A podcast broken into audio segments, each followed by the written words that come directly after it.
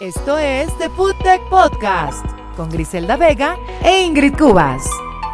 Bienvenidos a The Food Tech Podcast en esta ocasión vamos a repasar qué son las bebidas funcionales, cuáles son los atributos que las hacen destacar, las tendencias que se esperan en torno a ellas y cómo las han adoptado los consumidores de distintas regiones. Nos da mucho gusto recibirlos de nueva cuenta en este espacio porque nuestro episodio estará repleto de innovación. Para empezar, nos acompaña Viviana Echeverry, CEO de Padam Bienestar, una food tech que combina tecnología y alimentación. Ella nos compartirá cómo se ha dado el auge de las bebidas funcionales en Colombia y es importante decir también que Viviana es administradora de empresas agropecuarias, health coach y tea sommelier.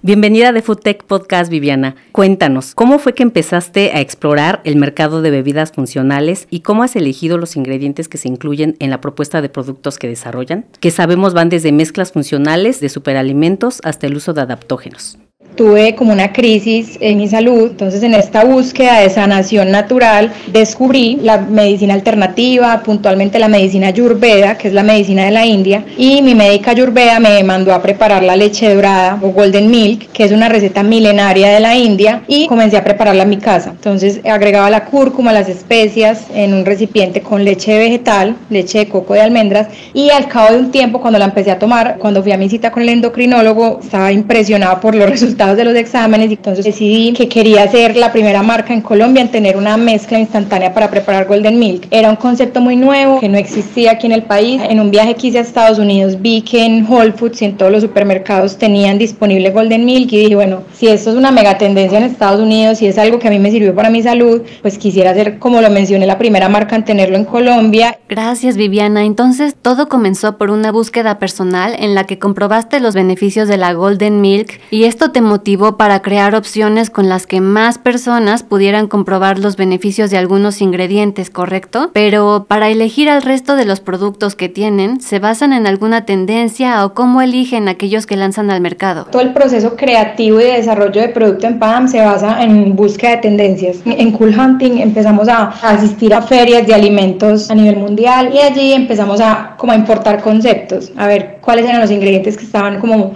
creando y marcando tendencia en otros países y puntualmente la cúrcuma obviamente tiene unas propiedades impresionantes antiinflamatorias, moduladoras del sistema neuroendocrino y empecé como a investigar mucho los ingredientes de la receta de la Golden Milk. Esto es una receta milenaria, pero quisimos como variarla, ponerle ingredientes también que fortalecieran la formulación, por eso le pusimos la maca, por ejemplo, a la formulación de Golden Milk y ya para los productos posteriores siempre empezamos como en base a las principales necesidades de salud y bienestar de las personas. Entonces, empezamos a recibir mucha retroalimentación de nuestros clientes en cuanto a qué beneficios querían obtener y pues gracias a, todo el trabajo que hemos hecho con el gremio médico y de alimentación funcional, que ha sido también impacto para, para muchas personas con otros problemas de salud, como artritis, enfermedades autoinmunes, em, problemas de inmunidad. Entonces ya hemos visto que el producto no solamente tiene efecto en este tipo de personas, sino que también potencia la salud de personas que están sanas. O sea, si tú quieres también vitalidad, más energía, puedes tomar este producto y a raíz de eso, como vi que tuvo tan buena acogida en Colombia y era un concepto tan nuevo, se manifestó mucho interés de las personas en, bueno, qué más ingredientes existen. Y decidí empezar a investigar fuertemente los ingredientes conocidos como adaptógenos y superalimentos y pues me di cuenta que hay un universo enorme de plantas, hierbas, hongos funcionales que se pueden utilizar en formulaciones alimenticias. ¿El interés por ingredientes de este tipo se ha mantenido permanente o crees que ha ido aumentando en algún momento o periodo de tiempo en particular para desarrollar productos funcionales? ¿Tienes identificado un punto clave sobre esto? A partir de la pandemia se marcó un antes y un después porque también ahí surgieron muchas nuevas necesidades del consumidor. Una de las principales era el tema de todas esas secuelas que quedaron post-COVID. Vimos que mucha gente quedó con eh, fatiga mental, problemas de memoria, problemas de sueño, estrés y ansiedad, falta de vitalidad y en base a esos insights de necesidades del consumidor fue que empezamos ya también a, descubrir ingredientes para esos temas puntuales. Entonces allí ya empezaron a llegar productos para salud cerebral y mental, adaptógenos y hongos funcionales muy puntuales para salud cerebral, que es un tema muy relevante hoy en día. Era el tema de ansiedad y estrés. Vemos que hay una secuela gigante de problemas de salud mental y de estado de ánimo. Entonces quisimos también rescatar adaptógenos milenarios para este tema como el tulsi, que es la albahaca sagrada de la India, por ejemplo, la múcuna, que también es un ingrediente de la India, que es dopaminérgico natural y que también se utiliza mucho en alimentación. Rescatamos la melena de león, que es un hongo que está muy nuevo en Colombia en su uso, pero que ya tiene muchas validaciones científicas de mejoría de las funciones cerebrales. Pues por supuesto todos siempre queremos estar más vitales y más saludables, entonces también hay un montón de ingredientes para este tema y para deportistas de alto rendimiento, porque también vemos que la gente ya está empezando mucho a cuidar sus hábitos, de hacer ejercicio Ahora que lo mencionas, al identificar y rescatar todo tipo de ingredientes, las porciones no se deben tomar a la ligera. Entonces, ¿qué tan seguros son estos ingredientes? ¿Qué pasa con la dosis al momento de formular? ¿Y cómo se comunica al consumidor lo que tiene de su producto o alimento funcional? Bueno, digamos que aquí esta pregunta me gusta mucho porque aquí en Colombia, no sé cómo será en México, pero tenemos un bache grande en la regulación de este tipo de, ingredientes todavía y también hay mucha desinformación. Hacemos un proceso muy riguroso de investigación de cada uno de los ingredientes para entender cuál es la dosis mínima para que el producto sea eficiente, para que funcione. Entonces sabemos que en las formulaciones alimenticias tienen que haber entre 1.600 miligramos por porción eh, de adaptógenos mínimamente para que estos sean eh, funcionales. Obviamente garantizamos vía laboratorio y vía la formulación que así sea dentro de la porción que manejamos. Tú puedes ser sensible, por ejemplo, yo soy sensible a la cafeína, yo no puedo tomar café y el café se supone que es un producto muy seguro, que todos lo pueden consumir, pero hay sensibilidades. Los seres humanos tenemos diferentes sensibilidades a diferentes ingredientes, entonces como son temas tan desconocidos, si alguna persona tiene sensibilidades o es, alérgico a algún ingrediente, si pedimos que primero haga una prueba, obviamente pequeña, de consumir el producto. Y pues estamos creando en Colombia una mesa de trabajo de empresas que estamos trabajando con adaptógenos para poder crear como una regulación porque nos hemos encontrado con esa barrera. Yo cada que voy a las ferias veo que es una mega tendencia y que hay miles de ingredientes que se pueden utilizar que acá en Colombia no son permitidos por ejemplo, en este momento tenemos un tema puntual con el hongo chaga que se utiliza en todo el mundo ampliamente y nosotros tenemos un producto con chaga y en este momento no nos lo pidieron retirar porque no está avalado como uso en alimentos en Colombia. Entonces esto no es porque sea malo, porque sea tóxico, porque sea dañino, sino porque no hay información del uso en alimentos en Colombia. El chagachino se llama así porque es hecho del hongo chaga y lo que queríamos era como preparar un capuchino de hongo chaga, por eso chagachino. Entonces es como un potenciador de café que le da un sabor más amigable al café, es como más especiado, como la canela, y, esto ha tenido pues muy buena acogida, pues está agotado por el tema del INVIMA, que es nuestra entidad regulatoria mientras estudian el uso del hongo, pero había tenido muy buena acogida. Eh, decidimos que fueran polvo precisamente poderlo integrar en diferentes preparaciones, es la manera más fácil para que la gente no lo asimilara con un suplemento, porque los adaptógenos tienen la tendencia de que son asimilados con suplementos, entonces queríamos que el polvo fuera como más, eh, seguir siendo un alimento. Es importante esto que nos explicas, pues es necesario verificar la normativa en cada país en el que pensemos lanzar algún producto al mercado y ya que estamos haciendo mucho hincapié sobre los adaptógenos, ¿cómo defines a este tipo de ingredientes? Así es, son un grupo de plantas, hierbas, raíces y hongos funcionales que, como su nombre lo indica, ayudan a adaptarse a condiciones extremas de estrés el cuerpo humano y el ser humano está sometido a un estrés químico, que es ese estrés del funcionamiento del cuerpo, de los desechos celulares, de todos los procesos bioquímicos que se dan en el cuerpo, muchas veces generan un estrés químico en el cuerpo. También hay un estrés emocional al, que estamos sometidos pues, por temas de relaciones, de trabajo, en el estrés, que también genera precisamente estas reacciones. Entonces, los adaptógenos lo que hacen principalmente es ayudar a, bueno, el estrés ambiental, que por supuesto es todos los factores ambientales que dañan nuestro organismo y que causan daño celular entonces los adaptógenos lo que hacen es como una definición como un poquito más sencilla, es que son como una especie de armadura que protegen los órganos del desgaste diario de todos estos tipos de estrés y tienen como condiciones muy específicas, no todos los ingredientes pueden ser adaptógenos porque primero una cualidad que tienen es que son seguros, o sea sus dosis, así sean dosis altas son seguras,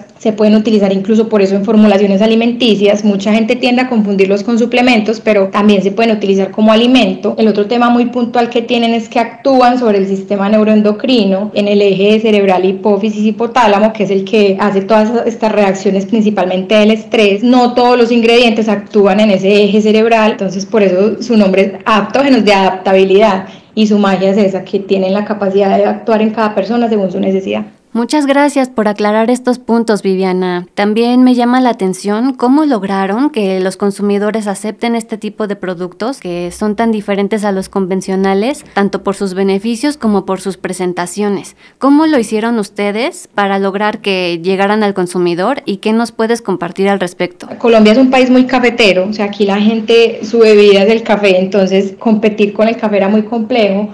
Eh, incluso aquí para, para, Colombia ha sido muy difícil adoptar el té. Desde el principio sabía que iba a ser eh, complejo competir con la bebida principal de Colombia, que es el café, entonces por eso dije, pues ideal que sea un polvo, que la persona que quiera utilizarlo en bebida lo utilice en bebida, pero qué rico poder estar presente en otros momentos de consumo de la persona. La vida es educar al consumidor, la vida es mostrarle los momentos de consumo, cómo utilizarlo y creo que esto ha sido también uno de los grandes diferenciadores nuestros y es que a partir de una receta milenaria, que es la Golden Milk y que se utilizaba solo en leche, ya hemos creado un, por decirlo así, un club de fans del producto, sigue siendo nuestro producto estrella, entonces de entrada eh, fue difícil, pero ya creo que hay un consumidor mucho más educado, mucho más preparado ya para consumir otro tipo de alimentos. Al principio endulzábamos con monk fruit y con stevia, pero también llegó el tema de los sellos, entonces queríamos tener un producto que no tuviera sellos. Tenemos el de grasa saturada por el aceite de coco, pero no queríamos tener tantos, entonces decidimos reformular y estamos endulzando con regaliz, que es un adaptógeno, que es una fuente endulzante natural y no da sello. Sabíamos que era muy importante que tuvieran ventana, es decir, que el producto se pueda ver porque cuando tú coges un empaque y ves el polvo, pues ya más o menos sabes que estás comprando. Sus colores, porque como son colores tan vivos, entonces tenemos la espirulina azul, tenemos la golden que es amarillo, tenemos el pink glow que es rosado, entonces queríamos también vía sensorialidad que la gente pudiera ver el polvo y también porque, a ver, la regulación no permite hacer claims de salud, entonces necesitábamos un empaque muy llamativo, muy colorido. Justo en nuestro episodio anterior hablábamos sobre la importancia del color en las bebidas y estos ejemplos que nos mencionas vienen a complementar lo que comentamos durante el capítulo, donde además de encontrar productos con colores llamativos de origen natural, también se trata de ingredientes cuyos pigmentos tienen beneficios en la salud. Sin duda, Gris, y además del color también está la funcionalidad, que es un factor que influye en las decisiones de compra de los consumidores de distintos grupos de edad. Ahora quisiera preguntarte, Vi, viendo toda la experiencia que tienes en el tema, ¿cuáles crees que sean los atributos que los consumidores buscan hoy en día en las bebidas funcionales? Mm, bueno, yo creo que el consumidor hoy en día está buscando practicidad, o sea, poder llevar sus alimentos de manera sencilla a cualquier lugar. Nos enfrentamos a un consumidor ya también muy global, muy viajero, entonces eh, desarrollar presentaciones fáciles de llevar a sus viajes. También vemos que es un consumidor eh, que está buscando un mejor descanso, o sea, sueño reparador, es una tendencia que viene con muchísima fuerza, como gestión de su estado de ánimo, entonces aquí entra todo el tema de estrés y ansiedad y los desafíos del día a día y encontrar productos que ayuden a gestionar este estado de ánimo y vitalidad. En estos seis años yo me he dado cuenta que no basta con vender productos. consumidor no se conforma con comprar algo y ya, sino que quiere ver un estilo de vida detrás de una marca. Y creo que eso también es una tendencia y es que las personas que están detrás de las marcas saludables, sobre todo, tienen que ser personas coherentes en su filosofía, en su diario vivir, en su estilo de vida, en sus hábitos. Totalmente de acuerdo. Cada vez se busca más esta misma transparencia y coherencia de la que nos hablas desde las compañías hacia sus trabajadores, en los productos que fabrican y cómo los hacen llegar a los consumidores, incluso considerando los efectos que causan al medio ambiente y las comunidades de las que se extraen las materias primas. Gracias por haber traído también este punto a la mesa. Y para ir cerrando esta charla, ¿qué crees que ocurra en los siguientes años con este tipo de productos funcionales? Yo creo que lo que va a ocurrir es que cada vez son más las personas que adoptan este tipo de productos. O sea, acá ha sido muy lento el proceso, pero vemos que en otros países ya adultos mayores, como lo mencionaba, niños, ya casi que las bebidas funcionales y los alimentos funcionales son parte del día a día. Entonces sí creo que el futuro es que va a haber una transición muy, muy trascendental en los hábitos de alimentación de las personas. Ya se está dando, aunque como te mencioné ha sido lento, pero creo que todo va a ir como yo ya no me conformo con tomar un té, sino que quiero algo que tenga más ingredientes y que puedan modificar mi bioquímica. Estás escuchando The Food Tech Podcast. Agradecemos a Viviana Echeverry por haberse sumado a este episodio, por compartirnos algunos de sus casos de éxito con avances en bebidas funcionales desde Colombia. Así es, Ingrid. Y permíteme compartir algunos datos. A nivel mundial, este segmento de productos estima un gran potencial de desarrollo para los siguientes años. Mordor Intelligence prevé que el mercado mantenga una tasa de crecimiento anual compuesto del 7.49% hasta el año 2029. Y en el reporte que han realizado desde el año 2019, Gris, señalan que entre las principales preferencias de los consumidores se encuentran las bebidas que atienden necesidades de salud y bienestar. Sobre todo, estas bebidas han sido aceptadas entre la comunidad fitness y difundidas entre los millennials. Ahora vamos a detenernos un poco para acotar el concepto de bebidas funcionales, como aquellas de origen no alcohólico que contienen minerales, vitaminas, aminoácidos, fibras dietéticas, probióticos y frutas crudas que aportan un valor nutricional esencial y diversos beneficios para la salud. Con este antecedente de que se trata de bebidas sin alcohol, queremos compartir con ustedes una aportación que nos dio Francisco Calvo, Master Distiller de Runec, una marca mexicana de destilados y espirituosos sin alcohol. Esto ocurrió en una entrevista exclusiva para The Food Tech. Según nos cuenta, el consumo de este tipo de bebidas va en ascenso.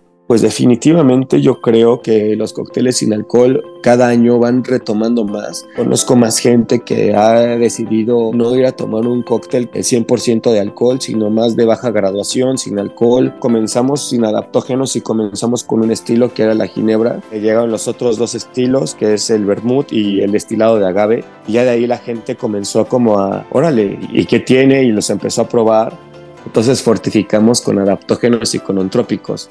Tenemos tres, L-tenina, tacrina y tenemos ashwagandha. Hay una diferencia, los adaptógenos pues obviamente es como más para el rendimiento del cuerpo y los no trópicos es como más para la mente. Entonces los beneficios es que pues tienes más concentración, tienes un potencial muchísimo más en tu mente y tienes un potencial muchísimo más en el desarrollo físico, ¿no? Entonces siempre buscamos esta idea de poderles ofrecer una opción muchísimo más saludable a las cosas que cuando nos acercamos a un trago convencional, ¿no? Estás escuchando The Food Tech Podcast. Si recuerdan, en nuestro episodio anterior, cuando hablábamos del color y su importancia en las bebidas, también llegamos a mencionar la existencia de la tendencia NOLO, cuyo nombre deriva de dos palabras en inglés, no y low, en señal de la preferencia por bebidas sin alcohol o que en todo caso lo tengan en bajas cantidades. El ejemplo de Runect que nos presentó Francisco es un caso de éxito de esta tendencia gris, donde además de presentar sabores satisfactorios para los consumidores que desean disminuir su consumo de alcohol, se presentan sabores y sensaciones familiares a las que ofrecen los destilados que ya conocen. Todo esto sin los efectos negativos a los que se les llega a asociar y a su vez con beneficios que les brindan un valor agregado. Claro, y al ver que el tema funcional ya está tan presente en ámbitos como la mixología, que durante décadas tuvieron un perfil completamente distinto, resulta innegable que el impacto de las bebidas funcionales se ha ido extendiendo cada vez más para cumplir con las demandas de un mercado muy diverso. Para abarcarlo por completo, Mordor Intelligence divide a las bebidas funcionales por su tipo, donde se incluyen aquellas que son energéticas, zumos enriquecidos, bebidas para deportistas, bebidas lácteas y alternativas a los lácteos, así como agua funcional o enriquecida. Y hablando particularmente del agua Ingrid, que por sí misma brinda grandes beneficios a la salud, ahora se puede encontrar enriquecida con ácidos, aditivos, esencias, extractos, frutas, hierbas, minerales, verduras crudas y vitaminas que le confieren una función particular como reforzar el sistema inmune. A esto que comentas, Gris, quisiera agregar que aunque algunos jugos, aguas saborizadas y bebidas carbonatadas llegan a tener vitaminas y minerales añadidos, no se consideran aguas funcionales debido a que en muchas ocasiones poseen azúcares y edulcorantes en exceso. Propiamente, las bebidas funcionales son bajas en calorías, aportan nutrientes y son altamente hidratantes. Como les habíamos adelantado en nuestro primer episodio de esta temporada dedicado a los sabores en bebidas, el té es aquella que más se consume a nivel mundial, tan solo por debajo del agua. Existe cierta creencia de que todo lo que bebemos y es caliente es té, sin importar de dónde viene, pero en realidad el té es aquello que proviene de una planta llamada Camellia sinensis, que por distintos métodos de producción se transforma en té blanco, verde, amarillo, gulón, negro y té oscuro. Así es, Gris, todo lo demás que no lleve Camellia sinensis, como la manzanilla, la lavanda, la menta y otras hierbas, en realidad son tisanas, y su origen puede ser herbal, como los ejemplos que recién les compartí, vegetal, floral o a partir de especias o raíces. De hecho, Ingrid, si mezclamos a la Camellia sinensis con estos otros ingredientes, tenemos un blend. En todos estos casos se trata de infusiones con múltiples beneficios, pero para enfocarnos en el té, invitamos a dos expertos en el tema. Para explorar qué beneficios tiene, las razones por las que su consumo ha ido en ascenso y la importancia de ser prudentes a la hora de declarar sus beneficios sin convertirlo en un producto milagro, platicamos en entrevista exclusiva para The Food Tech con Cecilia Corral, directora académica de la Escuela Mexicana de Té, y con Andrés Jurado, director general de Corporativo Tianté. El té tiene muchísimos aminoácidos y tiene varios polifenoles, que es lo que le da como todos estos beneficios a la salud. Es una planta con muchos antioxidantes, pero también una de las eh, razones por la que es muy consumido es este equilibrio que tiene el té entre cafeína, que te estimula y te despierta, y un aminoácido que se llama L-teanina. La L-teanina lo que hace es genera una sensación de relajación. Sin embargo, te mantiene en un estado como despierto y alerta, pero tranquilo, en donde este balance de las dos sustancias te generan una sensación muy diferente a cuando tomas una bebida que lo único que tiene es cafeína tampoco es que todos los que consumen té lo hacen solamente por salud. Hay muchísimas otras bebidas que también tienen muchos componentes saludables, ¿no? Se está usando mucho en mixología, con bobas, con leche, y esta tendencia de ver a la camelia sinensis y al té como una bebida divertida con la que puedes comer y acompañar cualquier cosa o tomarla simplemente por el placer y el gusto, hace que le quite esta parte como de solo por cuestiones de salud. Y creo que eso es lo que está haciendo que el té empiece a permear y a meterse muchísimo más en otras partes, pues en México y en la cultura de muchos países. También es muy bueno que existan métodos de preparación mucho más ágiles y sencillos. Eh, nos empezamos a topar cada vez con distintas eh, presentaciones, por ejemplo, tés en polvo que simplemente los incorporas en una botellita de, agua, los agitas y tienes un té listo para tomar. Tienes distintas presentaciones de saquitos, cada vez algunos de ellos con mucho más calidad. Tienes por otro lado también hojas sueltas, cápsulas de té que puedes utilizar en distintas máquinas con las que se prepara café en cápsulas. Y bueno, eso también ayuda porque no todos los tipos de té están diseñados para tomarse todo el tiempo, ¿no? Muchas veces es muy tentador desde un punto de vista comercial generar mayor información acerca de un producto o potenciar sus beneficios en, en el papel pues con tal de vender más kilos, ¿no? O más gramos. Es importante que seamos serios las, las empresas que estamos involucradas para no generar desinformación. Y por otro lado, que los consumidores se acerquen a las fuentes que tienen pues reconocimiento y respaldo en términos de la información que comparten para que puedan recibir información pues real. Estás escuchando The Food Tech Podcast.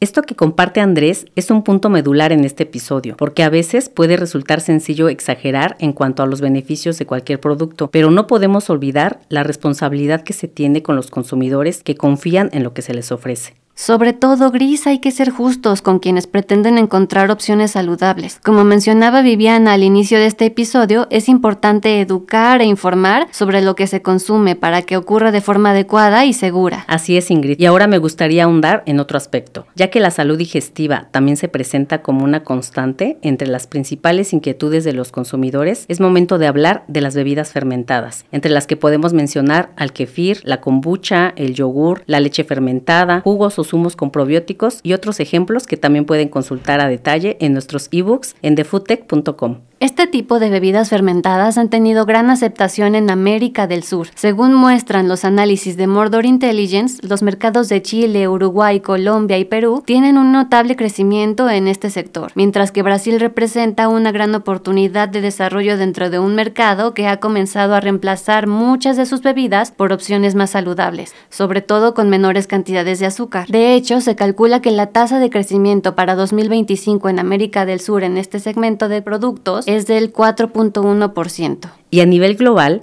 los reportes nos muestran, Ingrid, que para 2029 se espera un crecimiento del 9.82%. Este porcentaje también se ha visto impulsado por tendencias como el veganismo, que ha incrementado la demanda por lácteos funcionales de origen vegetal y análogos de leche, que generalmente se fortifican con micronutrientes como las vitaminas B12 y D y minerales como el calcio. Entre las innovaciones que se han dado en este segmento podemos encontrar bebidas probióticas espumosas no fermentadas que además son de origen 100% vegetal, pero algo innegable es que el yogur bebible es el rey de las bebidas probióticas, tanto por sus propiedades como por su variedad de sabores y presentaciones dotadas de practicidad. Pero déjame decirte, Ingrid, que otros de los atributos que han jugado en favor del yogur bebible son los ingredientes, cada vez más naturales que se emplean en este tipo de productos. Esto también tiene un impacto en el uso de etiquetas cada vez más limpias. Para resumir este episodio gris, estaremos viendo un auge de bebidas probióticas, algunas de ellas vegetales, con y sin lactosa, y también se espera que haya cada vez una mayor oferta de productos con CBD. Incluso habrá más marcas deportivas y energéticas que ofrezcan un apoyo para atletas de alto rendimiento y entusiastas del mundo fitness. Y sin duda todos estos lanzamientos estarán acompañados de campañas de marketing que se adecúen a los distintos canales de distribución que existen, desde supermercados hasta tiendas especializadas y compras en línea. Para captar la atención de los consumidores también es importante que consideremos el food design y el neuromarketing. Y de esto estaremos platicando en el próximo episodio de The Food Tech Podcast para que no se lo pierdan. Recuerden que tenemos un nuevo episodio cada 15 días y para que no se les pase ninguno, los invitamos a seguirnos en Amazon Music, Apple Podcast, Google Podcast, iHeartRadio o Spotify, la plataforma que ustedes prefieran, para que reciban notificaciones en cuanto haya novedades de nosotros. Por supuesto, también encuentran todos nuestros episodios en play.defoodtech.com y si no lo han visto, en Spotify les dejamos preguntas en cada episodio para que con sus respuestas podamos seguir nutriendo este espacio diseñado para ustedes, los profesionales de la industria de alimentos y bebidas. Gracias por habernos escuchado una vez más. Si esto que les compartimos les gustó, hagamos conversación en redes sociales y etiquétenos para que leamos todos sus comentarios. Yo soy Griselda Vega. Y yo Ingrid Cubas. Esto fue The Food Tech Podcast. Espera nuestro siguiente episodio y visita nuestras redes sociales para encontrar más inspiración, innovación y ciencia para la industria de bebidas.